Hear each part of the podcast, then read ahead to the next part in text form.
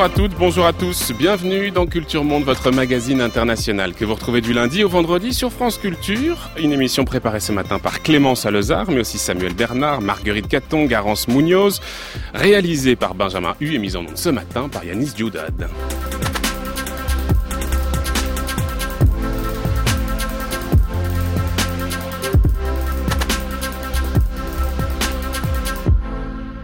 Troisième volet de notre série consacrée aux fractures, aux inégalités de notre monde contemporain, après avoir évoqué celles qui conduisent à des contestations dans l'espace arabo-musulman, après avoir évoqué l'accroissement des inégalités économiques, place à la question du numérique, des infrastructures aux usages, combler le fossé numérique.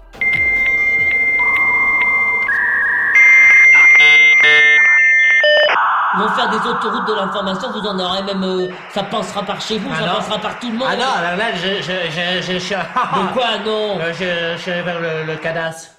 Quoi Alors, je sais bien, Mais- c'est c'est pas constructible. Eh, J'en veux pas des autoroutes. Mais c'est pas, Je- je- c'est ah pas, c'est- pas. c'est pas un simple câble qui va passer sous deux rangs de poireaux qui vont. Oui, oui, oui. Bon alors. Ils disent une part non négligeable de nos populations n'ont pas accès au numérique aujourd'hui. Parce qu'elles n'ont pas accès à la fibre, parce qu'elles n'ont pas accès en termes de connaissances ou de capacités. Et c'est un vrai défi pour toutes les sociétés et toute la démocratie de l'Union européenne. Si nous n'avons qu'un agenda numérique ambitieux sans essayer de réduire la fracture numérique partout dans nos pays, nous nourrirons les populismes et les extrêmes. Ces biens communs sont indispensables si nous voulons réussir la transition du numérique. Et si nous ne voulons pas que cette transition signifie la mise à l'écart de la société contemporaine de millions de nos concitoyens. Quoi qu'ils disent? Ils disent, moi j'en veux pas des autoroutes. hein. Mais non, mais vous aurez, vous aurez même des internets et tout. Eh oui, réussir la transition numérique, éviter la mise à l'écart de millions de concitoyens, disait Emmanuel Macron lors d'un sommet sur le numérique en Estonie en septembre dernier. Que ce soit dans le secteur privé ou dans les administrations publiques, le numérique a fait une entrée fracassante dans le quotidien des citoyens. De fait, les technologies et les services numériques se sont très largement diffusés dans la vie quotidienne, la vie en société, achats en ligne, réseaux sociaux, dématérialisation des services publics, programmes de, partition, de participation citoyenne en ligne. Alors comment ces technologies sont-elles effectivement appropriées par les populations selon leur capital culturel, économique, social ou bien encore selon leur genre ou leur âge? Si pour certains la transition se fait sans peine, d'autres en revanche restent à la marge de ces évolutions. Alors quelles sont ces personnes? Quelles sont les logiques sociales, économiques, géographiques, mais aussi technologiques par lesquelles se construisent ces nouvelles exclusions digitales? Et d'ailleurs, s'agit-il d'exclusion par les accès ou par les usages? Et comment y faire face? Pour évoquer ces questions, nous avons invité ce matin Perrine Brodkorn. Bonjour Bonjour. Merci infiniment d'être avec nous. Vous êtes en duplex depuis Bruxelles. Vous êtes chercheuse en sociologie à l'Université catholique de Louvain et vos recherches portent sur les inégalités, les inégalités sociales dans la société de l'information, le numérique, dans l'éducation. On va voir euh, toutes ces choses ensemble ce matin. On va peut-être commencer peut-être par euh, l'actualité et euh, celle qui nous intéresse ici en France. Parce qu'en décembre dernier, il y a quelques semaines, euh, Mounir Majoubi, qui est le secrétaire d'État au numérique, a annoncé un grand plan national pour un numérique inclusif. Alors pour le moment, euh, on est dans une phase de concertation, d'écoute qui va durer jusqu'au mois de mars, et puis ensuite, les acteurs locaux et notamment les départements auront euh, un trimestre supplémentaire pour élaborer dans une collaboration entre les acteurs locaux et les services de l'État, des schémas qui permettent de coordonner une stratégie locale en matière de numérique inclusif. Notre objectif, a dit euh, Mounir Majoubi, est qu'à l'été 2018, chaque territoire soit en mesure de déployer des parcours d'accompagnement et de formation au numérique en phase avec les besoins locaux partout et pour tous.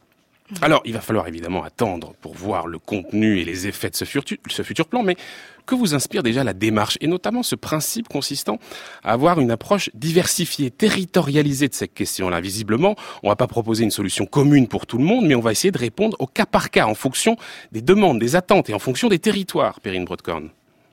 Oui, effectivement, vous avez euh, souligné un, point important de, de cette euh, diversification, donc de ne pas proposer des parcours standardisés. Donc moi, ce que, ce que je voudrais dire, euh, première chose, je salue la mise en œuvre enfin d'une stratégie d'inclusion numérique à l'échelle nationale en France, hein, qui dans l'ensemble me, me semble-t-il, va dans le bon sens et on peut dire que euh, les politiques prennent enfin euh, la mesure de l'enjeu. Et donc, de ce que j'ai vu, parce que euh, donc j'ai parcouru les grands axes de cette stratégie, effectivement, un point positif, c'est que les, les, axes de travail vont au-delà euh, de simples mesures d'égalisation d'accès. Hein, hein. très longtemps, tant en Belgique qu'en France, on a pris des mesures au niveau de, de l'égalisation d'accès aux équipements et on y est ces d'inégalité dans les usages, dans la maîtrise des technologies. Et là, cette fois-ci, cette préoccupation est clairement prise en compte, puisque, comme vous venez de le dire, l'objectif est bien de déployer des parcours d'accompagnement et de mmh. formation au numérique qui sont en plus euh, où il y a une volonté de qui ne soit pas standardisé, mais bien euh, qui soit conçu sur base d'ailleurs de, de, de de, de, de typologie de situation d'exclusion numérique et qui correspondent aux besoins de chaque territoire. Donc ça, ça va, euh, me semble-t-il, dans le bon sens. On, on va revenir, Perrine Broadcorn, évidemment, sur cette question que vous avez déjà introduite et qui me paraît essentielle, qui est qu'en réalité, quand on parle de fracture numérique, il y a plusieurs choses. Il y a des fractures au niveau des accès mhm. et des fractures au niveau des usages. On va y revenir et on va faire un peu de définition. Mais d'abord, mhm. permettez-moi peut-être d'introduire une petite critique sur ce plan d'inclusion numérique qui est proposé par le gouvernement. Il y a une question qui reste quand même en suspens, mhm. c'est celle du financement. Et en particularité dans un contexte où les collectivités ont des budgets en baisse et où elles vont avoir visiblement un poids très important dans les choix et dans les stratégies qui vont être retenues, on imagine que pour certaines, eh bien, l'inclusion numérique sera une priorité, alors que pour d'autres, ce le sera beaucoup moins. Est-ce qu'il n'y a pas un risque, en laissant la main, j'allais dire, aux ah. collectivités, d'accroître encore des inégalités déjà existantes en matière de numérique?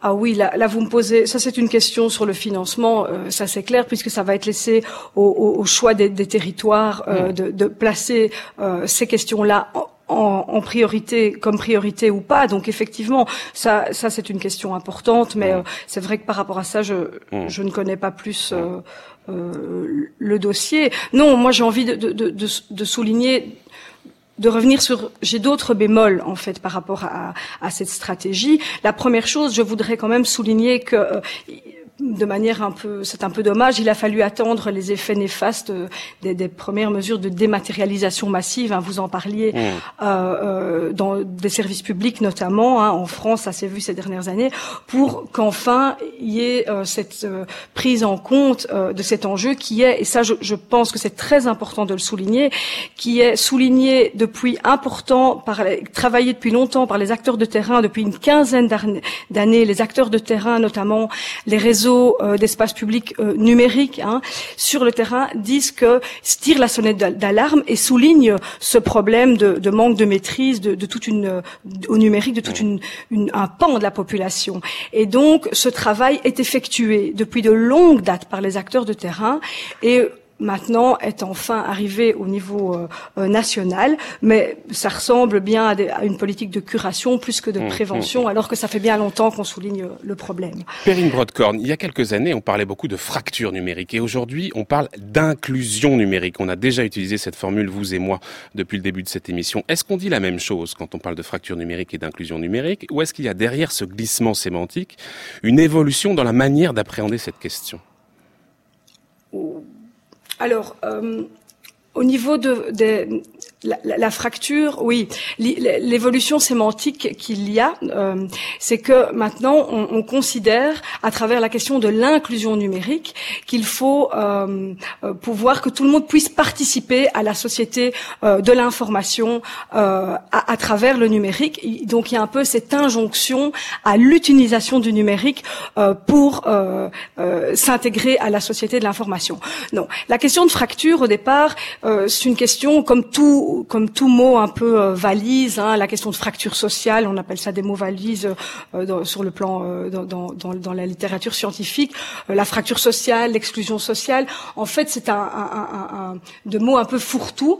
Et finalement, derrière ce, ce mot-là, on ne sait plus très bien de quoi on parle et finalement de quelle inégalité parle-t-on euh, quand on parle de fracture euh, numérique. Donc, cette fracture numérique, ce terme est vraiment euh, est un peu caricatural. Et donc, oui, dites-moi. Mais est-ce qu'on peut pas euh, J'ai l'impression, moi, Perrine Broadcorn, qu'en réalité, derrière la question de la fracture, se situait essentiellement la question des infrastructures et donc des accès mmh. au numérique, alors que quand on parle d'inclusion numérique, on est davantage sur les inégalités liées aux usages. Non? Euh, Non, pas, pas, spécifiquement. La question de l'inclusion numérique, c'est plus l'idée que tout le monde doit savoir, oui, maîtriser le numérique. Euh, la question de la fracture numérique n'est pas spécialement liée à, à l'accès. On a, on, a d'ailleurs parlé euh, de la fracture numérique du premier degré. Mmh. Bon, moi, je suis un peu critique par rapport à ces appellations-là. La fracture numérique du premier degré pour parler de l'accès, mais très vite, les chercheurs ont essayé de, de nuancer en disant qu'au-delà de l'accès, il y avait cette fracture numérique du second degré on peut être critique par rapport à l'appellation, qui concernait les usages et les inégalités dans la maîtrise de ces technologies et dans, dans, dans la maîtrise des différents types d'usages. Il y a même un troisième degré de fracture numérique. Voilà, il y a, même maintenant, on peut parler, hein, euh, même si c'est toujours un peu périlleux de faire des découpages pareils, mais d'un troisième niveau de, de, de, fracture numérique auquel finalement on s'intéresse moins. Ce sont finalement les inégalités dans la capacité des personnes à pouvoir tirer profit de ces usages pour pouvoir s'intégrer dans la société de l'information. C'est bien beau de parler d'utilisation et d'usage, mais c'est aussi important de se demander est finalement, quelles sont les inégalités dans la capacité à pouvoir tirer profit, bénéfice de ces usages. Un usage ne vaut pas un, autre. Et donc, euh, et donc ce troisième niveau rejoint aussi l'idée de se dire, il est important, au-delà de savoir utiliser la technologie, de pouvoir maîtriser, comprendre le fonctionnement en fait notamment euh, du web, le fonctionnement, les logiques sous-jacentes euh, qu'il y a euh, dans le web, notamment les, les, ce qu'il y a avec la, la logique algorithmique, qui, les algorithmes qui captent de plus en plus nos informations personnelles à des fins de commercialisation. Et ça, on se rend compte que la plupart des personnes ne comprennent, comprennent pas le fonctionnement de cet environnement numérique. Et donc ça, ça dépasse même la question des usages. C'est ce qui apparaissait très bien, Perrine Broadcorn, dans un film euh, qui avait été, qui est sorti il y a quelques temps maintenant, un film de Ken Loach, moi Daniel Blake, écoutez. Si on vous a estimé apte au travail, alors votre seule option, c'est demandeur d'emploi. Bien, je veux faire appel. Vous devez postuler en ligne, monsieur. J'étais charpentier. J'ai jamais touché un ordinateur de ma vie. Il faut glisser la souris jusqu'en bas de l'écran et cliquer. Non. Pas comme ça? Non, pas comme ça. Je me vois tourner en rond sans avancer. Je vous demande de vous en aller, ça suffit. ma situation et vous vous en foutez. Il me reste pas un rond dans mon porte-monnaie. Extrait de moi, Daniel Blake de Ken Loach, Palme d'Or à Cannes en 2016, dans lequel on mesure la difficulté pour un charpentier, en l'occurrence, de se réinsérer dans un monde où tout demande, toute demande se fait par ordinateur. Il faut bien comprendre que cette exclusion numérique, elle a des conséquences particulièrement dramatiques pour les populations les plus fragiles, pour chercher un travail, pour avoir accès à des services sociaux, etc., etc. il y a des effets discriminatoires particulièrement lourds qui découlent de ces défaillances en matière de compétences et d'usage. Mais Perrine Broadcorn, la question qu'on pourrait se poser, c'est est-ce que ces fractures numériques dont on parle reconfigurent justement les inégalités sociales ou est-ce qu'elles se contentent d'amplifier celles qui préexistent? Alors, euh, oui, c'est une, très bonne question. Et donc, ce qui est clair, c'est qu'il est important, c'est de bien présenter ces inégalités numériques, non pas comme des inégalités inédites, hein, euh, naturelles, qui vont finalement euh, euh, finir par se combler parce qu'il y a quelques retardataires euh, qui vont euh, qui vont finalement rattraper cette, cette, transition numérique. Il est important d'abord de souligner que ces inégalités numériques, ce sont le reflet, elles sont profondément sociales, c'est-à-dire que ce sont le reflet d'inégalités sociales préexistantes qui ont été créées par la société. Et donc ça, ça c'est important de le dire. On, le grand public euh, l'oublie souvent que c'est le simple reflet. Au-delà de ça, on est en train de mener ici en Belgique avec mon, mon, mon équipe une recherche, mais on n'est pas du tout encore dans les conclusions, pour se demander au-delà au-delà de, la simple euh, reproduction des inégalités sociales, où là maintenant, à travers euh, en France, en Belgique, dans les pays anglo-saxons, il est bien prouvé, toutes les, les études empiriques le montrent bien, que les inégalités les, défavorisés numériques, comme dit Fabien Grandjean, un sociologue français qui, travaille beaucoup sur cette question, c'est avant tout euh, des défavorisés sociaux. Ça, on est bien d'accord. Mais au-delà de ça, il est intéressant de se demander comment, et ça c'est l'hypothèse, est-ce que ça ne reconfigurerait pas euh, les inégalités, euh, les précarités, et est-ce que, au-delà de ces publics qui sont considérés euh, comme euh, précaires, il n'y a pas euh, des fragilités qui se créent, et ça c'est notre hypothèse, au sein de publics qui sont socialement intégré. Je vais vous donner, pour peut-être expliciter mon propos, je vais vous donner un exemple euh, tout simple qui est mhm. issu de, de, de, mon enquête de terrain qu'on est en train de mener.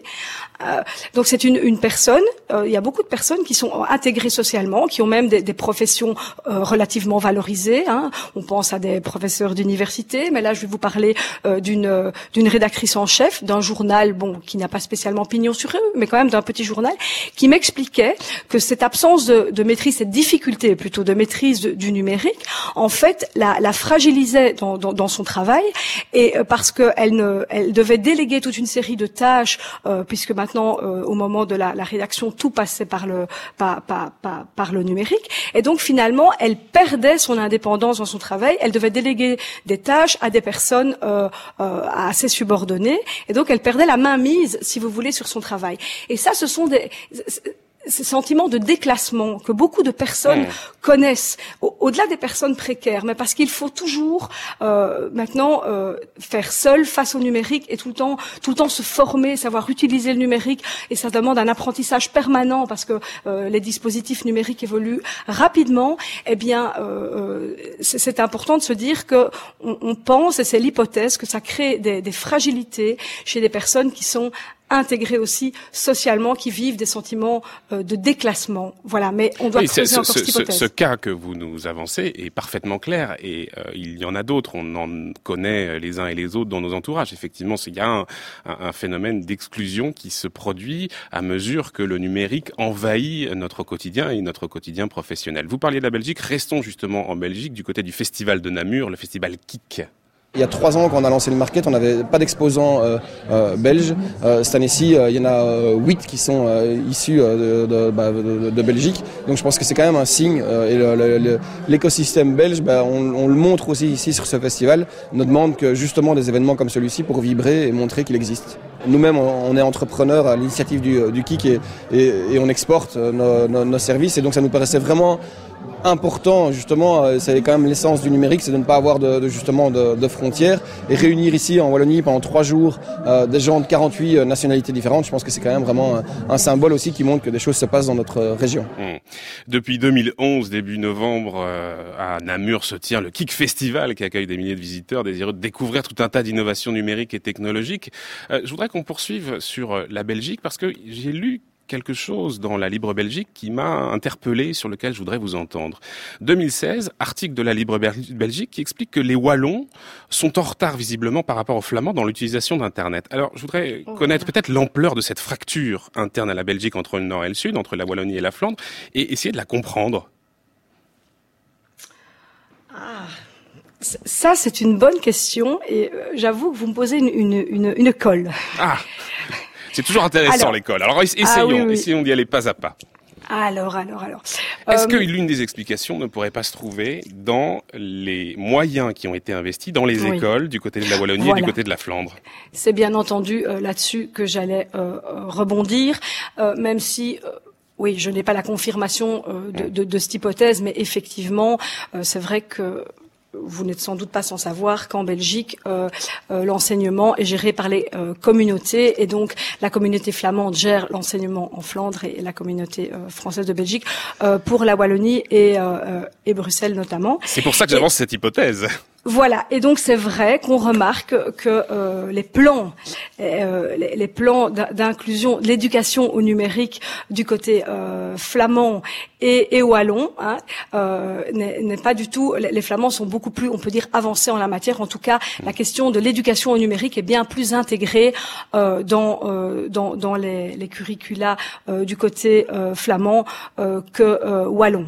Et c'est vrai que je discutais il y a pas longtemps avec un, un un responsable en Wallonie sur, sur cette question qui me disait que c'était très compliqué de convaincre euh, au niveau de la communauté française, de convaincre, euh, euh, d'intégrer cette éducation au numérique, notamment l'éducation à, à, à l'informatique. Hein. On parle beaucoup de l'éducation au code, à la programmation, mmh, et donc mmh. et il y a beaucoup de frilosité par rapport à ça. C'est un grand débat qui, qui fait couler beaucoup d'encre. Il y a beaucoup de pourrait... frilosité et il y a en réalité, vous l'expliquez, beaucoup de divergences aussi. Il n'y a pas de consensus à la matière. Euh, c'est d'autant plus important qu'en réalité, on pense parfois que les nouvelles générations sont parfaitement mmh. adaptées au monde du numérique, en particulier ce qu'on appelle les digital natives, c'est-à-dire ceux qui sont nés avec cette révolution numérique numérique, sauf que dans les faits, euh, les choses sont bien différentes. Vous êtes intéressé, vous particulièrement aux jeunes et à la marginalisation numérique dont ils peuvent parfois être victimes. Vous aviez réalisé une enquête de terrain au tournant des années 2010 et vous aviez mhm. constaté que si les jeunes utilisent beaucoup Internet et les réseaux sociaux, en réalité, ils sont parfois en décalage avec les attentes du monde socio-économique. En fait, ils savent utiliser de nombreux outils, mais ils sont aussi assez défaillants sur tout un tas d'outils numériques qui sont indispensables pour mhm. s'insérer dans le monde du travail. Oui, oui, vous, avez dit l'essentiel. Euh, euh, c'est vrai qu'on a réalisé cette étude maintenant il y a il y a quelque temps.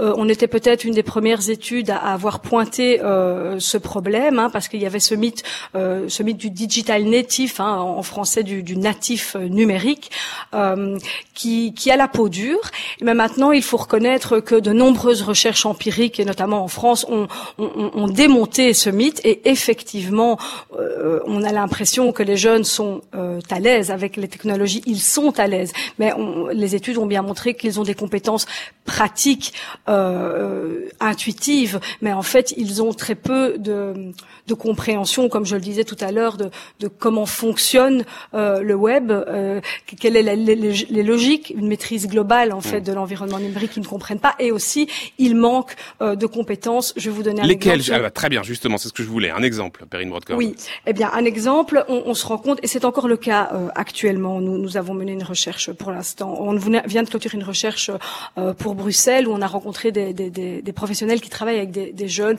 relativement défavorisés, mais qui nous disent, bien entendu, ils savent surfer facilement sur les réseaux sociaux, mais une fois qu'on leur demande d'utiliser un mail et d'envoyer euh, un, un, attaché, hein, un, oui, c'est ça, vous dites une pièce jointe, une pièce jointe, ils ne savent pas le faire. Quand il s'agit de, de, formater, de, de faire un CV, mmh. de, de, d'employer le traitement de texte, ils sont complètement perdus. Mais ça, euh, et, et, beaucoup de jeunes, beaucoup de jeunes, euh, quand il s'agit de, de, chercher une information pertinente, euh, ils, ils, ne savent pas parce qu'ils ne comprennent pas comment justement euh, comment fonctionnent euh, les moteurs de recherche. Mmh, Donc ça, mmh. ce sont des compétences essentielles. Mais je, je, je dois souligner que ce n'est pas non plus, euh, ça manque aussi à beaucoup de, de bien sûr, de, bien personnes. Sûr. Non, mais c'est intéressant parce qu'on imagine parfois que ces jeunes sont parfaitement bilingues, j'allais dire, avec le, le langage du numérique en réalité, il en est tout autre. Et surtout il y a certains jeunes qui sont euh, pas adaptés finalement à ce qu'on va leur demander dans le monde du travail. Si on regarde un peu la sociologie justement de ces jeunes particulièrement menacés, disons, par une forme de marginalisation numérique, qu'est-ce qu'on va retrouver comme profil type et finalement qu'est-ce qui explique qu'ils soient numériquement marginalisés? J'ai été très frappé par une phrase que j'ai trouvée dans l'un de vos articles et justement celui consacré aux jeunes. Vous dites d'une manière générale, la situation socio-économique du jeune ou de sa famille n'est pas un facteur explicatif déterminant. Alors euh, quel est le facteur déterminant si c'est pas mmh. celui-là? Il n'y a pas de facteur, justement, ça c'est toujours le problème de, euh, qu'il n'y a pas un facteur qui va déterminer euh, cette, cette explication-là. Euh, non, c'est surtout le milieu on se rend compte que c'est le milieu euh, socio-culturel. Euh, les, les, outils informatiques hein, les, les, qui sont valorisés, euh, les supports informatiques, mais aussi les logiciels informatiques qui sont euh, euh, valorisés dans le monde du travail. Ce, et, et, donc, par exemple, dans le monde du travail, le PC hein, est, est, quelque chose de, de, de, valorisé. Et on se rend compte que pour des, les populations jeunes, mais moins jeunes aussi, qui sont socio-culturellement plus défavorisés, moins favorisés, ce n'est pas le PC le, qui, qui, fait le lien à, avec, avec, euh, avec, la société numérique, c'est bien le, le, smartphone. Et, beaucoup de, de personnes n'ont maintenant plus qu'un smartphone, alors que euh, quand on demande euh, de, dans le monde du travail, ce n'est pas, on ne travaille pas avec un smartphone. Enfin, on travaille aussi avec des smartphones, mais on travaille avec, avec, le PC. Et donc, ce qui se passe, c'est qu'il y a un décalage entre finalement la culture, euh, la, la, culture de ces jeunes. Ils ont évolué en, en, en étant sur les smartphones, mais pas spécialement face à un écran. Et dans les familles socioculturellement plus défavorisées il n'y a pas d'ordinateur à la maison, il n'y a que des smartphones. Et ça, ça, ça pose des questions sur les, les, les usages qu'on peut faire. Parce qu'on ne fait pas les mêmes usages avec un smartphone qu'avec un, qu'avec un, un, PC, qu'il soit portable ou fixe. Et, et, et donc, c'est ce décalage-là. oui, et ce que vous dites aussi, ce que vous dites aussi qui est très important, on comprend très, très bien ce décalage entre ce qu'on peut faire effectivement avec un smartphone et avec un PC, et on voit bien que ça peut être effectivement à la source de cette marginalisation numérique euh, dont on parle concernant ces jeunes, mais vous dites qu'il y a un autre, une autre chose qui est importante, c'est le rapport justement des parents à la culture numérique et à la perception de l'utilité qu'ils en ont. Oui. Oui, là, ce que vous euh, soulignez, c'est qu'on se rend compte que dans les, les, les familles euh, euh, socioculturellement plus favorisées, euh, le numérique et, donc les, supports qui vont avec sont certes un objet, euh, un outil de loisir, mais surtout un outil de travail, un outil utilitaire. D'ailleurs, souvent papa et maman, euh, si ce sont des travailleurs, euh, comme on dit, euh, intellectuels ou du savoir, ou travaillent euh, avec un PC. Et donc, la fonction euh, du numérique est une fonction de travail. Alors que dans les milieux plus défavorisés, je ne sais pas si c'est ça mmh. que, que, vous vouliez que je pointe, mais le numérique, c'est avant tout un divertissement et ce n'est pas un, un, outil de travail, voyez-vous. Il me semble donc, que c'était important de le préciser absolument. Périte Broadcorn, si vous le permettez, revenons à la question de l'école, qui est centrale, on l'a dit déjà. Euh, que fait l'école en Belgique, et peut-être particulièrement en Wallonie, mais peut-être aussi en Flandre, pour essayer de combler ce fossé numérique et pour éviter que ces jeunes se retrouvent en décalage dans leurs usages numériques par rapport à ce qu'on attend d'eux euh, dans le monde du travail? Pour l'instant, euh, ce n'est pas. C'est un grand débat. La, la question n'est pas euh, tout à fait euh, résolue. Euh, il est prévu dans, dans le plan euh, numérique wallon. Je vais parler de celui que je connais le oui. plus. Donc effectivement, d'introduire, euh, d'introduire en tout cas des, des cours d'éducation au numérique. Euh, mais euh, la question, est-ce qu'on introduit aussi euh, le, la littératie, on va dire informatique, hein, des, des, des, cours non pas euh, pour apprendre à utiliser les usages de manière euh, critique, mais bien aussi de, de comprendre le fonctionnement, la culture informatique qu'il y a derrière ce numérique. Ça, il y a des grands débats sur le fait qu'on qu introduit ou pas cette question. Donc pour l'instant, et c'est encore très très très distillé de manière très discrète on commence. Il y a des initiatives des... en la matière. Vous parlez par exemple d'une opération qui s'appelle l'opération Wallcode, qui a été euh, euh, lancée par la région wallonne et qui s'adresse aux élèves, mais aussi d'ailleurs aux enseignants, et qui vise à les sensibiliser à l'informatique oui. et aux techniques de l'algorithme. Euh, il s'agit là de faire rentrer dans le cursus scolaire, mais aussi auprès des enseignants, une nouvelle culture de la programmation informatique. Qu'est-ce que ça donne ça? Oui, mais, mais cette initiative, euh, si, si, on, si on regarde de plus près, cette initiative ne vient pas du, du, du de, de l'éducation en tant que telle. Mmh. Euh, ça, ça, vient donc d'ASBL euh, en dehors de l'éducation qui, qui milite, euh, qui milite pour l'introduction, comme on, on, dit rapidement, euh, du code à l'école. Et ce n'est pas encore intégré dans le curriculum euh, des étudiants, mais je vous dis des élèves. C'est en discussion, mais il y a beaucoup de réticences. Il y a beaucoup de réticences à euh, parce que toute la question, c'est sur la nécessité, l'utilité aussi d'apprendre aux, élèves à pouvoir programmer, euh, même si ce sont les rudiments du code, hein, on est bien d'accord, mais à pouvoir programmer et de se dire et de se demander est-ce qu'il n'y a déjà pas tellement à faire pour les, édu les éduquer à des usages critiques Hein, au, au, numérique et qui sont déjà tellement peu avancés sur ces questions-là, d'introduire encore des cours euh, supplémentaires qui risquent d'être ardus parce qu'il y a déjà eu des initiatives de ce genre-là dans les années 80, est-ce que ça ne va pas euh, créer des, des, encore peut-être une fracture euh, supplémentaire à l'école? Oui, vous voulez dire qu'il y a des priorités, si je vous comprends bien, Perrine Broadcorn, c'est-à-dire qu'en matière de numérique, il y a peut-être d'autres chantiers qui sont considérés comme plus importants. Je pense par exemple à la question de l'information que vous avez un tout petit peu évoquée. Euh, apprendre aux élèves à rechercher, à trier, à traiter de l'information sur Internet, à traiter du contenu informationnel, voilà peut-être une priorité. En tout cas, c'est peut-être ce qu'on pense du côté de la Belgique par rapport à cette question oui, de l'algorithme. Tout à fait. Alors ouais, là, il y a ouais. des... tout le monde n'est pas d'accord. Je vous dis, c'est une question qui fait couler énormément mmh, mmh. d'encre et qui est qui est très un débat très houleux en Belgique comme en France. Euh, mais effectivement, ceux qui s'opposent à cette introduction de, de, de l'apprentissage euh, de, de, la programmation, c'est de dire il y a tellement déjà à faire au niveau de, de, l'apprentissage d'un usage critique éclairé, notamment savoir euh, sélectionner, trier l'information, euh, et, et que les élèves ont déjà euh, sont déjà pas très avancés à ce niveau-là, quel est l'intérêt d'aller rajouter mmh. encore une couche supplémentaire? Euh, Et donc l'argument qui est souvent avancé, et je sais bien que les, les, les tenants de l'introduction du, du, code à l'école euh, démentent complètement, disent que ça n'a pas de sens de, de, de donner cet exemple-là, mais l'argument qui est avancé pour contrer l'idée de l'introduction du code à l'école, c'est de dire est-ce qu'on a besoin de savoir construire une voiture ou, ou savoir comment un, construire une voiture pour pouvoir être un automobiliste, automobiliste juste éclairé euh, et, et, savoir conduire correctement. Donc c'est tout ce débat-là. Euh, je pense qu'il faut effectivement qu'il y ait une compréhension du, global du, du fonctionnement euh, de cette logique euh, algorithmique, qu'on comprenne comment ce, ce web fonctionne. Au-delà de ça, est-ce qu'il faut savoir coder soi-même, programmer soi-même? C'est une, une, vraie question. Je suis loin d'être la spécialiste sur, sur la question en tout cas. Mais, mais en tout cas, c'est les questions qu'on se pose aujourd'hui euh, concernant l'introduction de cette culture informatique, culture numérique à l'école. On parle de ce monde de fracture pardon, toute cette semaine et aujourd'hui en particulier de ce fossé numérique. On est avec euh, Perrine Brodkorn, chercheuse en sociologie à l'Université catholique de Louvain. On va prendre la direction dans un instant du Brésil. France Culture, Culture Monde, Florian Delorme. Il y a trois grands cours dans ce programme. L'introduction au monde numérique où l'on travaille sur la façon dont la personne va se servir d'Internet, naviguer de manière productive.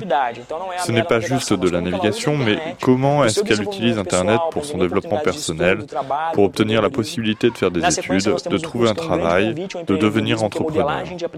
Suit une véritable invitation à l'entrepreneuriat qui est la fabrication d'applis avec des notions de gestion. Lorsque le jeune comprend cela, quand il arrive à formuler une idée, la systématiser pour qu'elle devienne un produit, alors il commence à fabriquer son appli. Il découvre alors quelles sont les occasions à saisir et les problèmes que rencontre la communauté où il vit. Un témoignage d'un porte-parole du programme RICODE, né à Rio à l'initiative du Comité pour la démocratisation de l'informatique qui agit depuis une vingtaine d'années maintenant. On va retrouver un nouvel invité, Glauber Cesarino. Bonjour.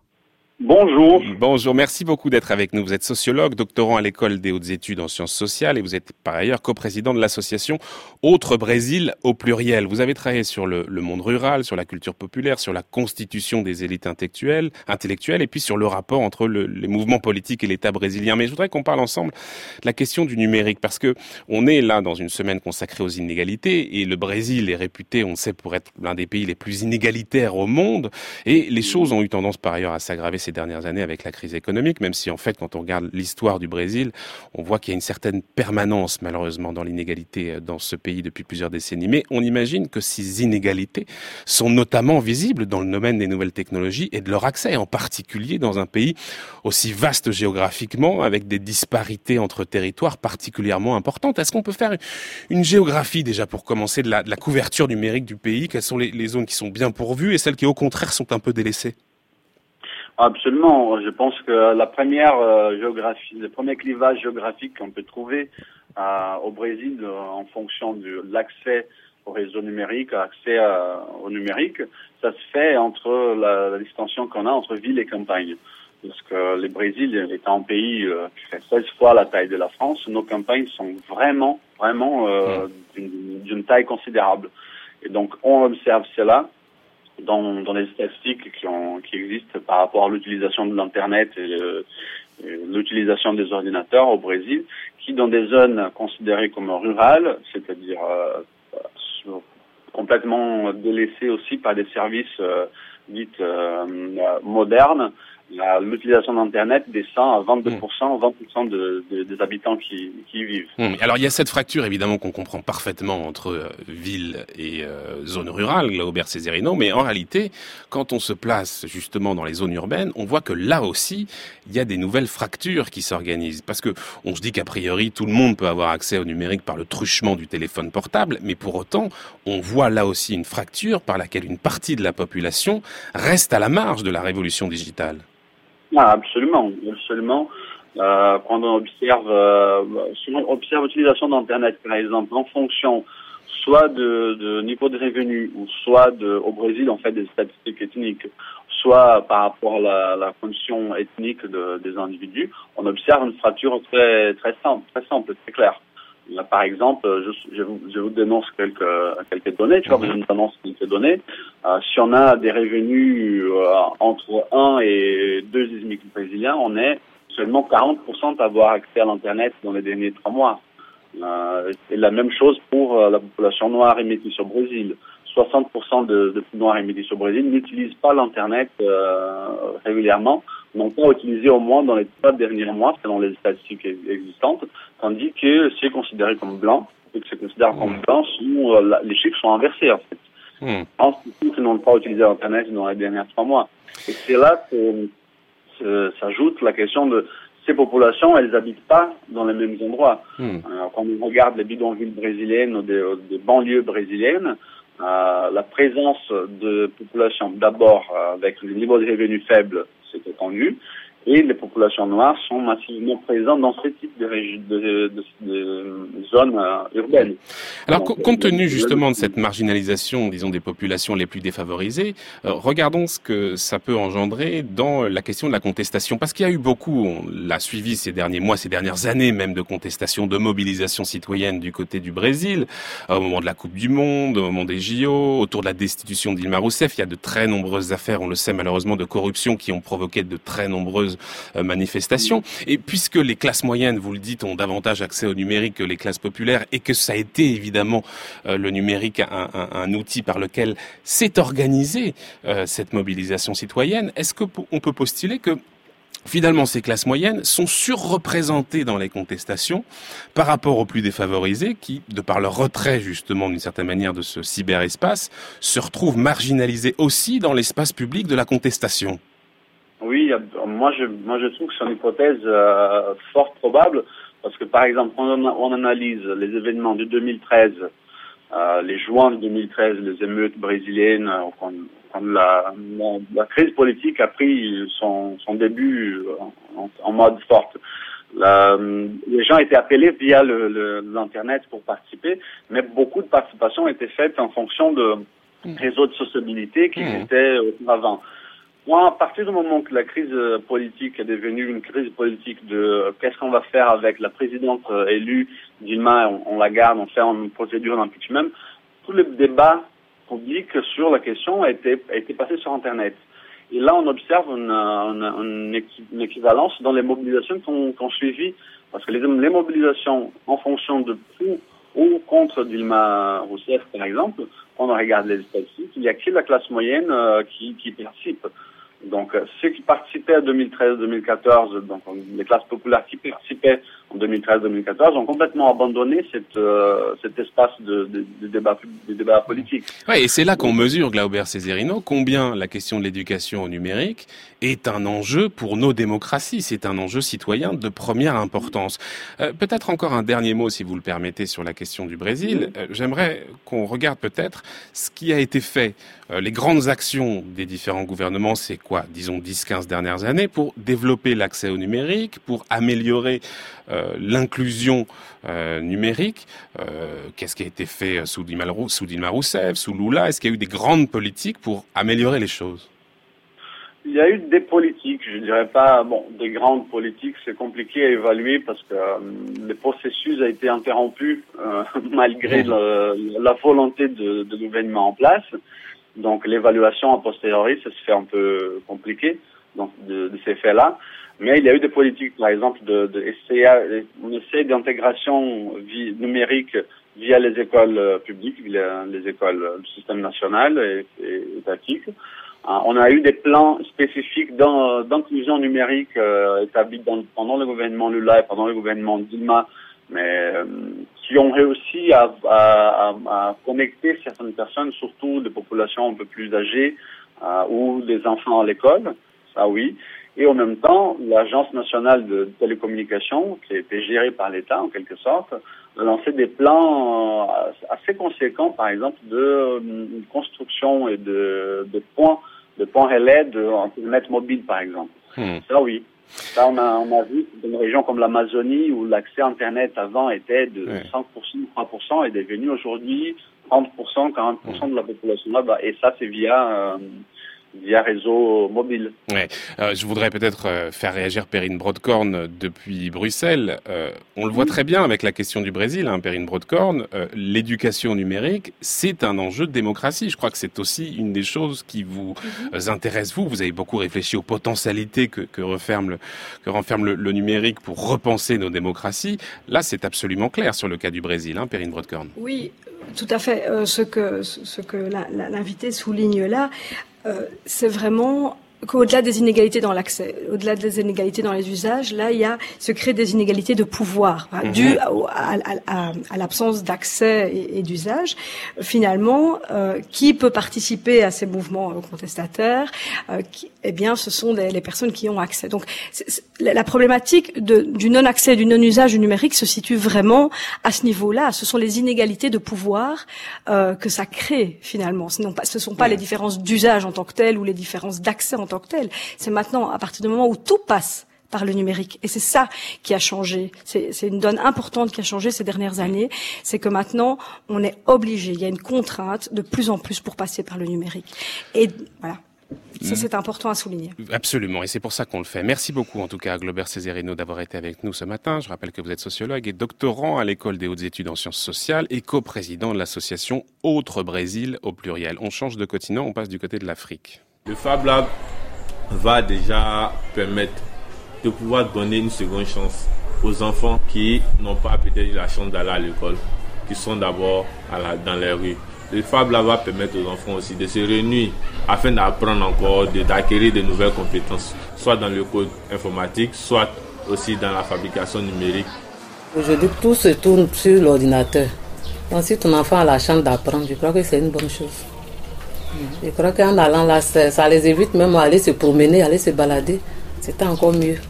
Le cours d'informatique aux enfants leur permet d'abord de pouvoir trouver des solutions.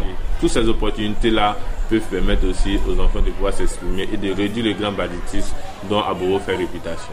Voilà, deux témoignages dans un, un Fab Lab d'Abidjan. On est là en Côte d'Ivoire, ce Fab Lab qui initie les jeunes à l'open source et au logiciel libre. On va parler de l'Afrique avec une nouvelle invitée, Julie Owono. Bonjour. Bonjour. Merci infiniment d'être avec nous ce matin. Vous êtes euh, avocate camerounaise et vous êtes directrice exécutive de la branche Afrique de l'ONG Internet sans frontières. Avant d'aller spécifiquement du côté de l'Afrique, on va faire un petit détour du côté des États-Unis parce qu'en décembre dernier, la Commission fédérale des communications a mis un terme aux États-Unis à la garantie d'un traitement égal des flux donnés par les opérateurs. C'est ce qu'on appelle la neutralité du net. Pour le dire un peu simplement, cette neutralité du net, c'est ce principe selon lequel tous les contenus qui sont mis en ligne doivent être traités de la même manière, sans discrimination.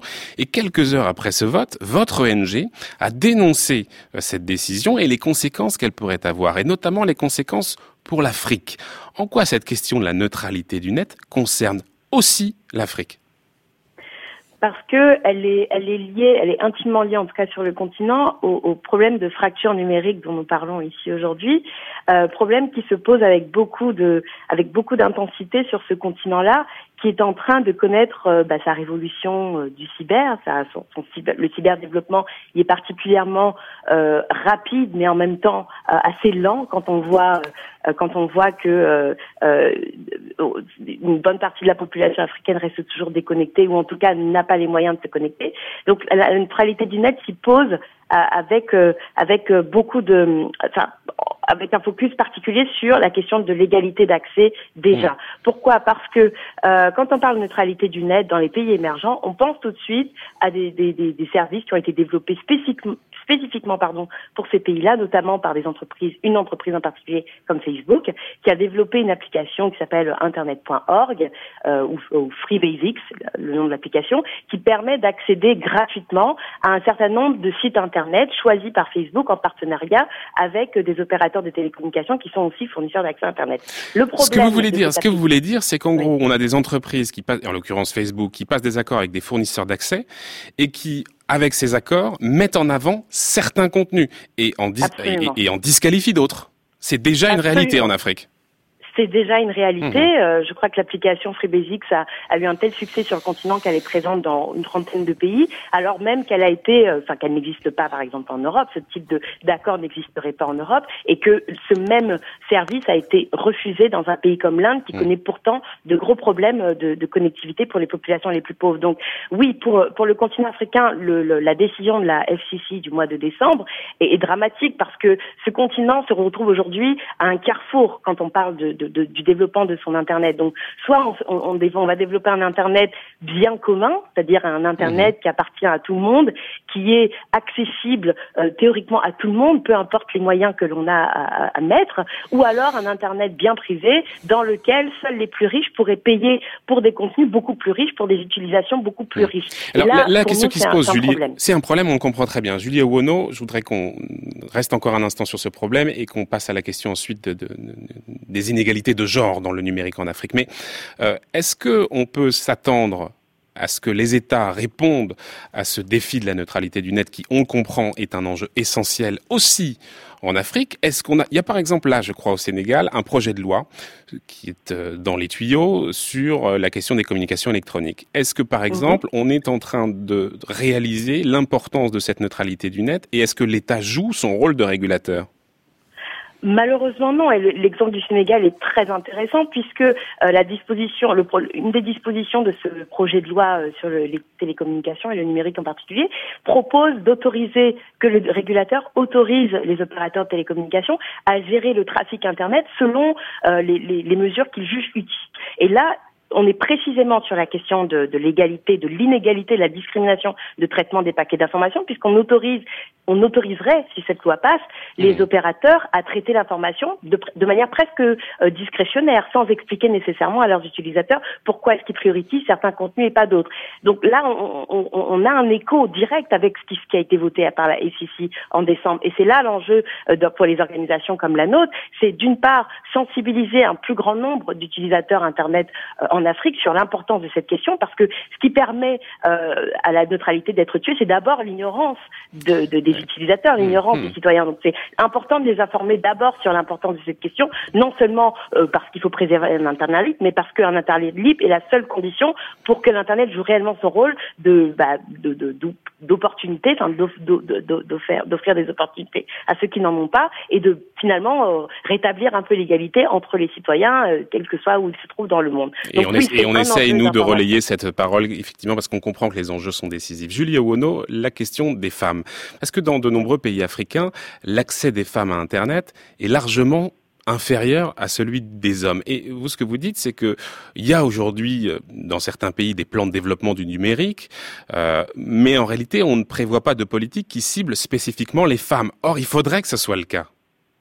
Absolument. Pourquoi? Parce que nous, notre postulat, c'est de dire que Internet est finalement le miroir des inégalités que l'on observe dans le monde non virtuel. Donc, les inégalités observées dans le monde non virtuel sont notamment économiques entre les hommes et les femmes.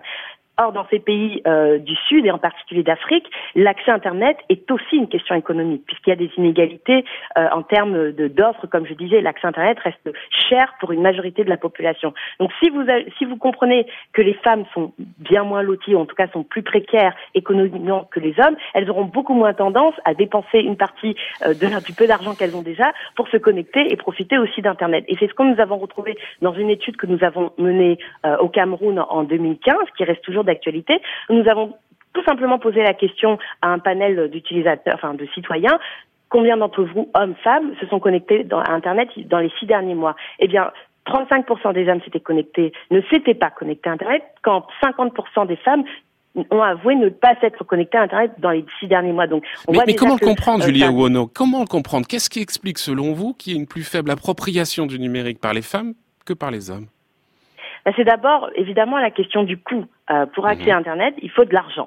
Et quand les femmes sont plus précaires, ben, elles utilisent l'argent euh, pour d'autres priorités. La deuxième, la deuxième chose, c'est la question de l'alphabétisation numérique. Vous en, vous en parliez tout à l'heure, mhm. euh, parce que utiliser Internet, ce n'est pas juste aller sur Facebook et chatter avec ses amis sur WhatsApp. C'est aussi, par exemple, savoir faire des recherches sur Wikipédia, savoir rédiger un CV et l'envoyer. Bref, toute une panette d'utilisation.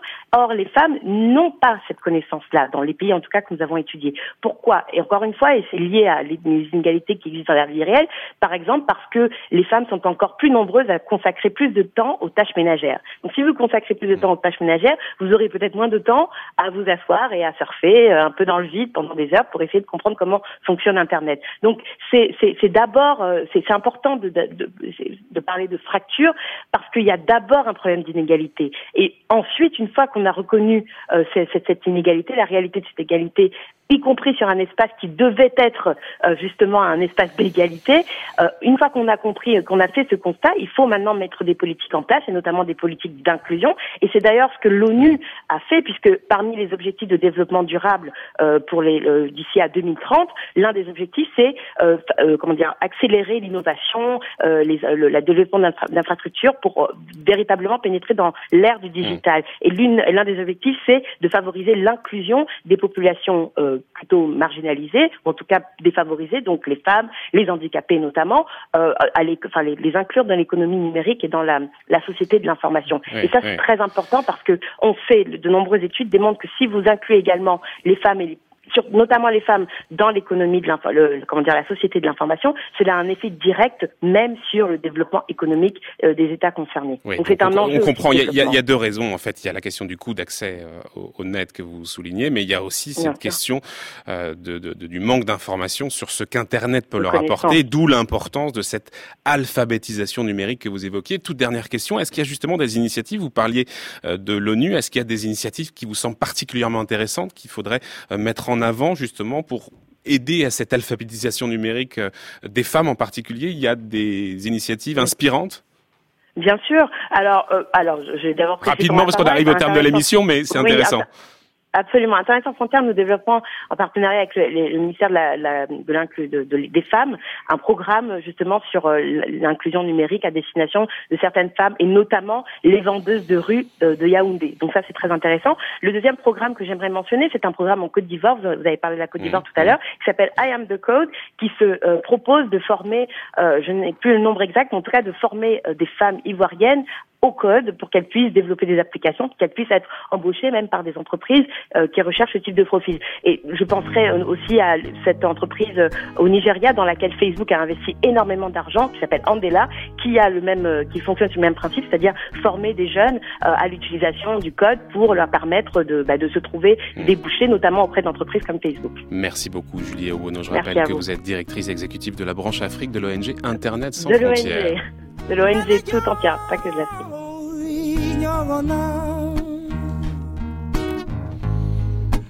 Yama yama di alai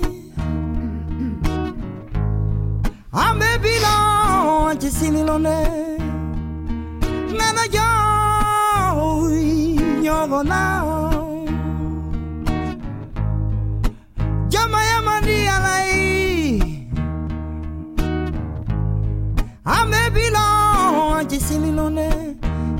kile mongo udola ona kile masabu nyuma dunia bechendi faut laisser un petit peu dérouler cette musique, Benjamin Hu, parce que c'est probablement l'une des plus belles voix du Burkina. Feu Victor Démé qui nous a quittés il y a quelques mois. John Maya, Les Mépris, Le Mépris, c'est le titre de cette force, formidable morceau donc de Victor Démé. Un grand merci à Perrine Brodkorn de nous avoir accompagnés ce matin pour éclairer un peu ce monde de la fracture numérique. Je rappelle que vous étiez en duplex de Bruxelles avec les moyens techniques de Quentin Dickinson que je remercie et que vous êtes chercheuse en sociologie à l'Université catholique de Louvain grand merci d'avoir été avec nous ce matin. –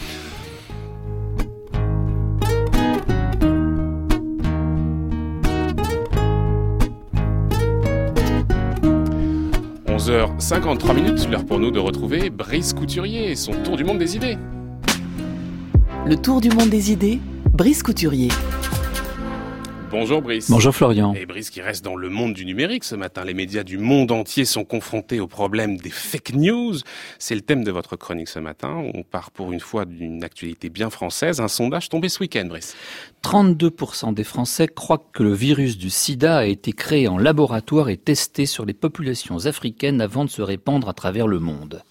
48% sont d'accord avec l'opinion suivante. L'immigration est un projet politique de remplacement d'une civilisation par une autre organisée délibérément par nos élites politiques, intellectuelles et médiatiques.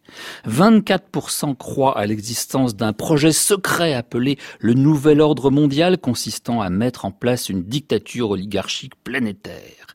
18% croient que Dieu a créé l'homme et la Terre il y a moins de 10 000 ans, 9% estiment possible que la Terre soit plate et non pas ronde comme on le dit à l'école. Le sondage auquel a procédé l'IFOP pour la fondation Jean Jaurès et Conspiracy Watch a de quoi faire dresser les cheveux sur la tête. Il nous révèle que chez nous aussi, une partie de l'opinion publique gobe les théories les plus abracadabrantesques.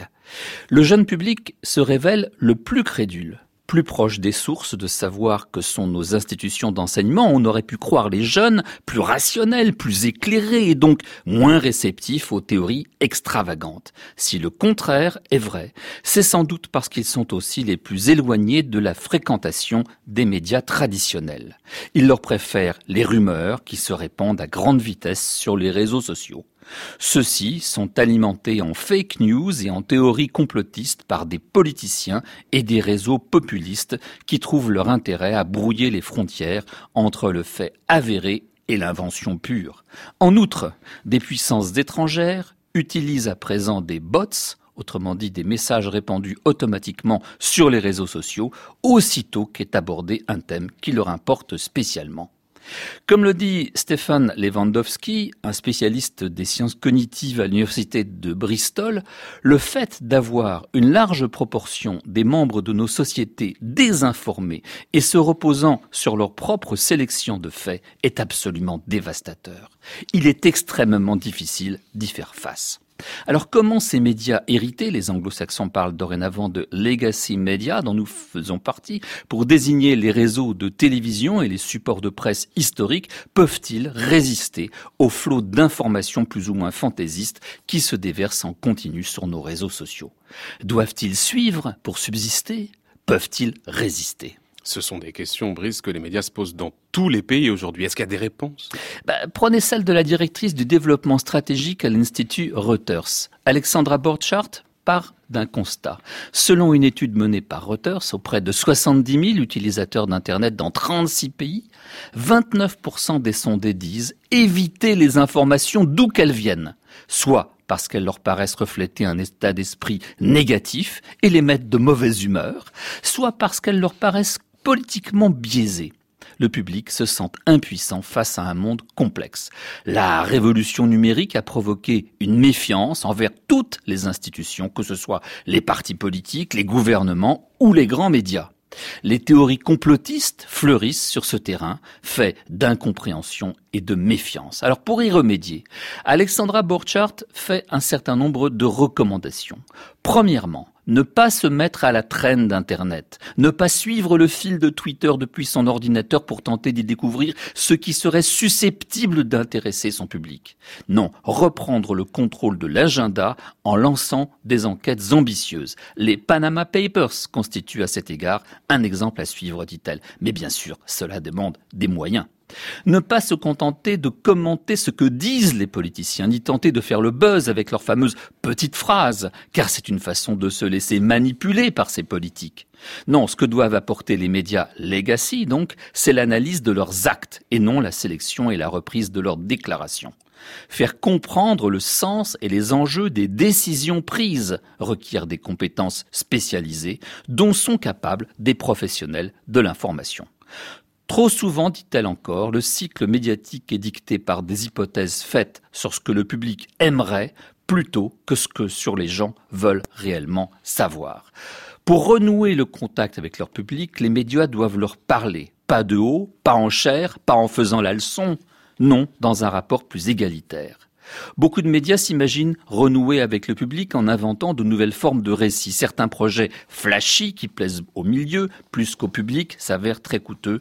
Mieux vaut y renoncer. Enfin, je cite Alexandra Borchardt, rebâtir la confiance va requérir une nouvelle définition de ce que sont les informations.